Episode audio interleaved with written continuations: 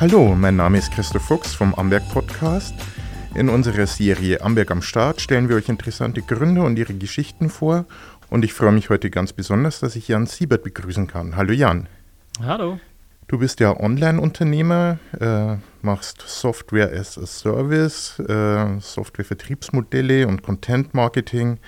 Äh, das sind große Themen bei dir. Du betreibst auch einen eigenen Blog, Digital Affin, wenn ich jetzt richtig mhm, ausspreche. Genau, Digital Affin. Du betreibst auch einen Podcast, äh, sei Digital Affin. Ja, genau, genau. Richtig. Bin ja also doch ganz gut informiert über dich. Aber was gibt es noch über dich zu wissen? Magst du uns ein bisschen was erzählen, so über deinen Werdegang? Jawohl. Ähm, ich habe Spaß an äh, digitalen Geschäftsmodellen, an Online-Projekten. Bin damals über ein Praktikum reingeraten, so in Online-Redaktion, Online-Marketing. Und ähm, das hat mir Spaß gemacht und da habe ich dann neben meinem ersten Job dann angefangen, eigene Webseiten aufzubauen, eigene Projekte aufzubauen. Mittlerweile bin ich selbstständig und genau, betreibe das mit einem Team von vier Leuten äh, hauptberuflich, äh, dass wir Webseiten und Online-Projekte eben betreiben.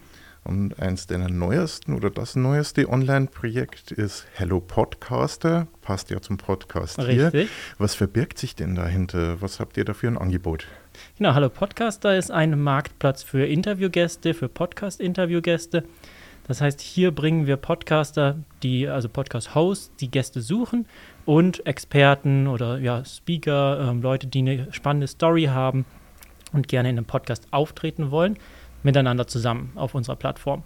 Und genau, das ist das Konzept oder das Geschäftsmodell dahinter, dass es ein Marktplatz ist und äh, wir mit einem äh, Premium-Modell dann zusammenarbeiten. Und äh, wie läuft es äh, bisher?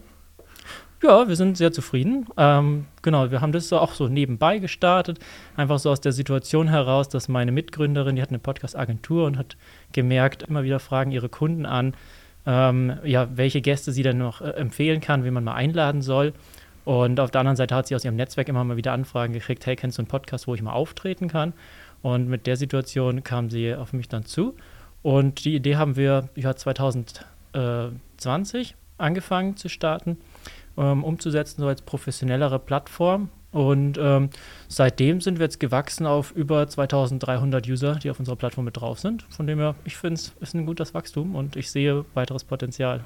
Sind Podcasts ist jetzt vielleicht komisch die Frage hier im Podcast, äh, so in. Äh, gibt der Markt da großes Wachstum her? Ja, ähm, also jetzt über Corona war ein sehr starker Anstieg an Podcasts und Genau, ich denke oder ich sehe es schon so, dass es äh, immer weiter steigt.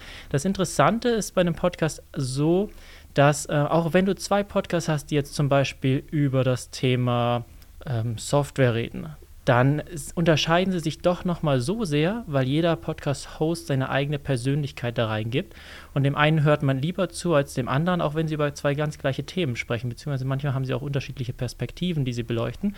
Und deswegen ähm, kommen immer wieder neue Podcasts dazu, weil immer wieder ähm, ja, ein Podcast-Host nochmal eine andere Darstellung wählt.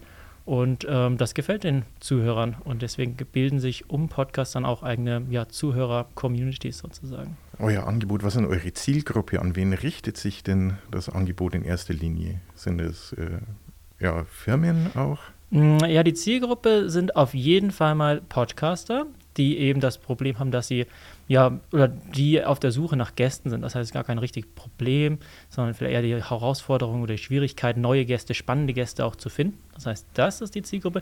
Die schränkt sich jetzt gar nicht so sehr ein vom Thema. Das heißt, es gibt bei uns ganz viele Kategorien von Unternehmens- und Business-Themen über ähm, ja, Kulturthemen bis hin zu irgendwelchen Freizeitthemen oder Sportthemen. Podcast gibt es ja für jede Nische und jedes Thema.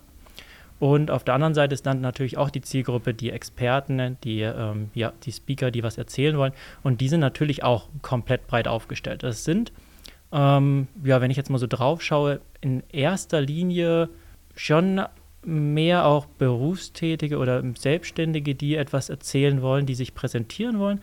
Aber immer öfters äh, sehen wir jetzt auch Unternehmen, die dann, ja, der Geschäftsführer oder andere Leute aus dem Unternehmen sich präsentieren wollen, das Unternehmen auch präsentieren wollen und damit eben auftreten, um ja, Sichtbarkeit und Reichweite dadurch aufzubauen. Jetzt ist ja das ein Online-Geschäft auch. Ist da euer Marktschwerpunkt trotzdem hier in der Region oder geht das äh, deutschlandweit, europaweit? Wie darf ich mir das vorstellen?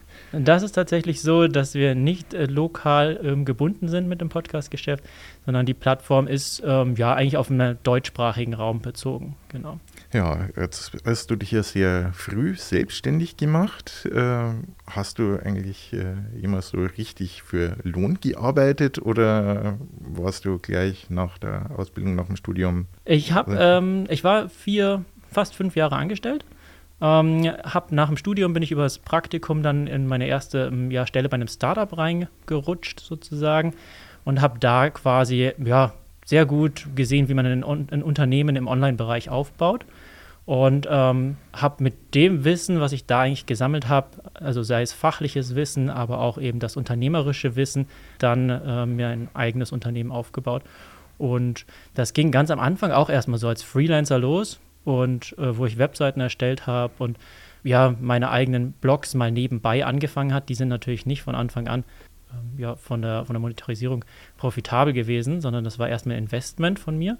Und ja, mittlerweile hat sich das aber soweit gedreht, dass ich eben äh, Mitarbeiter habe, dass ja meine eigenen Projekte stärker oder ja, vom Umsatz her deutlich mehr was ausmachen als äh, das Freelance-Geschäft und sich da sozusagen so dieser der Shift von Freelance zu eigenen Projekten entwickelt hat. Und das ist schon, wenn man so zurückblickt, so eine, schon macht einen schon stolz, sage ich mal. Hast du da einiges aufgebaut und äh, geschaffen.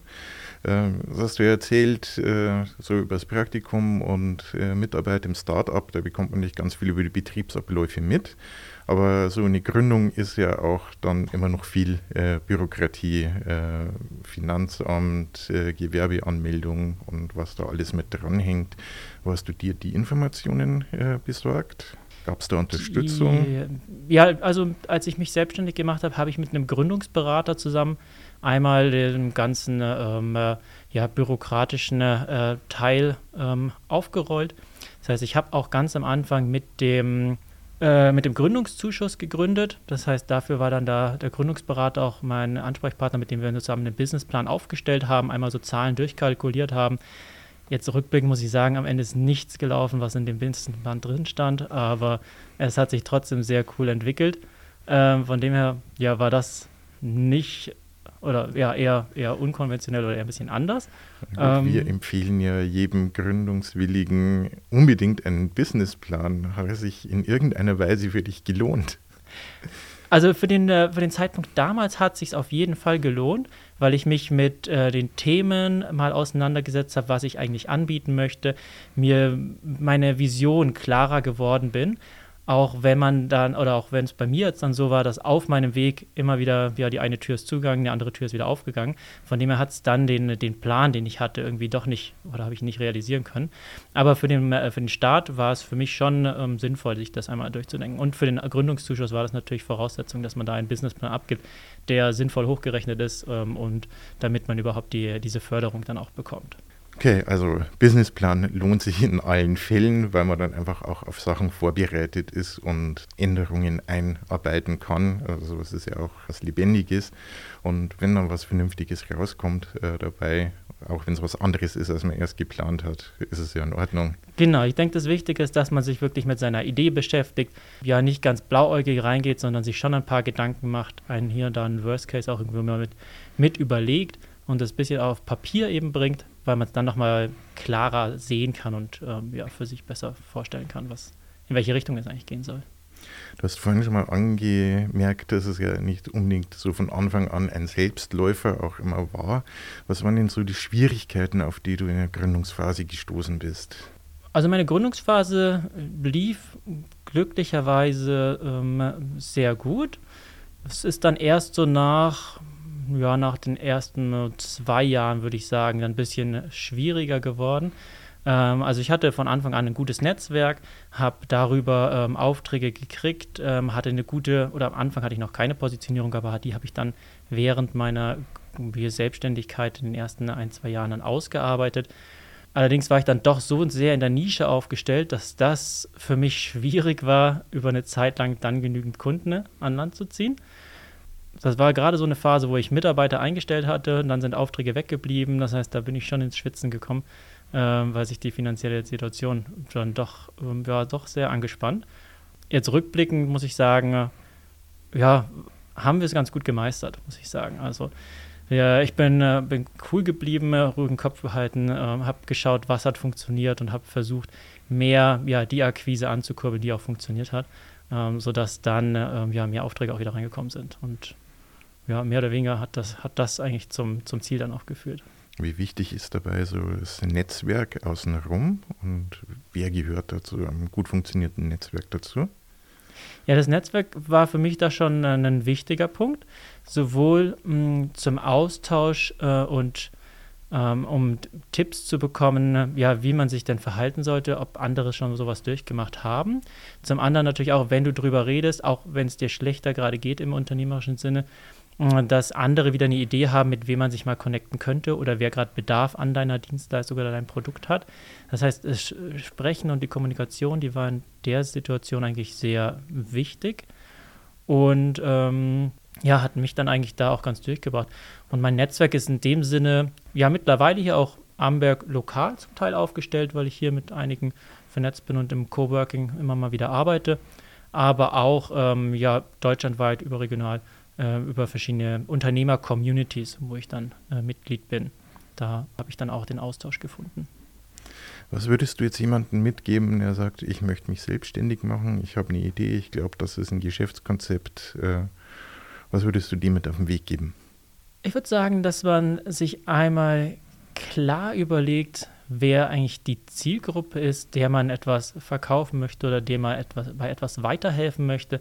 Das heißt, dass er genau überlegt, in welcher Situation befindet sich diese Zielgruppe und dann zum Start diese Zielgruppe einmal besucht bzw. interviewt und eine Umfrage stellt, um äh, einfach nochmal Kontakt und Gespräche genau mit der Zielgruppe zu haben. Auch gar nicht in dem Sinn, dass man sofort was verkaufen will, sondern erstmal in dem Punkt, dass man seine Zielgruppe verstehen möchte, äh, hören möchte, wie sie über ihr eigenes Problem spricht, damit man seine Lösung dann perfekt darauf anpassen kann. Und meiner Erfahrung nach ergeben solche Gespräche dann schon die ersten Aufträge. Und zusätzlich hat man dieses Wissen, wie ja, soll meine Positionierung eigentlich ausschauen, wen möchte ich wirklich ansprechen, damit man das dann ähm, auch größer ausrollen kann und ähm, ja, ähnliche Kunden wie die ersten Gesprächskunden zu finden.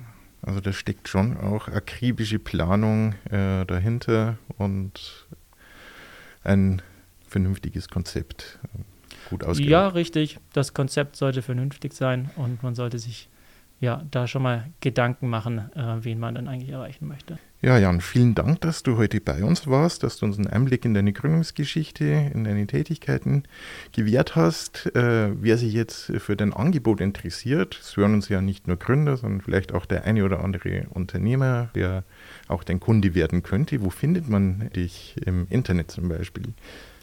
Also mich als Person findet man eigentlich am besten auf LinkedIn. Das heißt, wenn man da Jan Siebert eingibt, dann findet man mich. Ansonsten, ja, Hallo Podcast, das ist natürlich spannend äh, für Gründer, für Selbstständige, die eine, eine Vision haben, die was aufbauen und ähm, ja über ihr Produkt, über ihre Dienstleistung auch in anderen Podcasts erzählen wollen. Das heißt, da kann man sich gerne kostenlos anmelden. Und ähm, ja, ansonsten auf meiner Webseite tomorrowweb.com, da findet man noch die ganzen anderen Projekte, die ich gestartet habe die ich zum Teil wieder eingestampft habe, aber natürlich auch die aktiven und die gerade gut funktionieren. Ja, und da ist auch Hello Podcast damit verlinkt. Richtig. gesehen. Ja, dann nochmals vielen Dank, dass du da warst und ich wünsche dir weiterhin viel Erfolg und vielleicht kommst du mit einem neuen Projekt wieder zu uns. Würde mich sehr, sehr freuen. Gerne.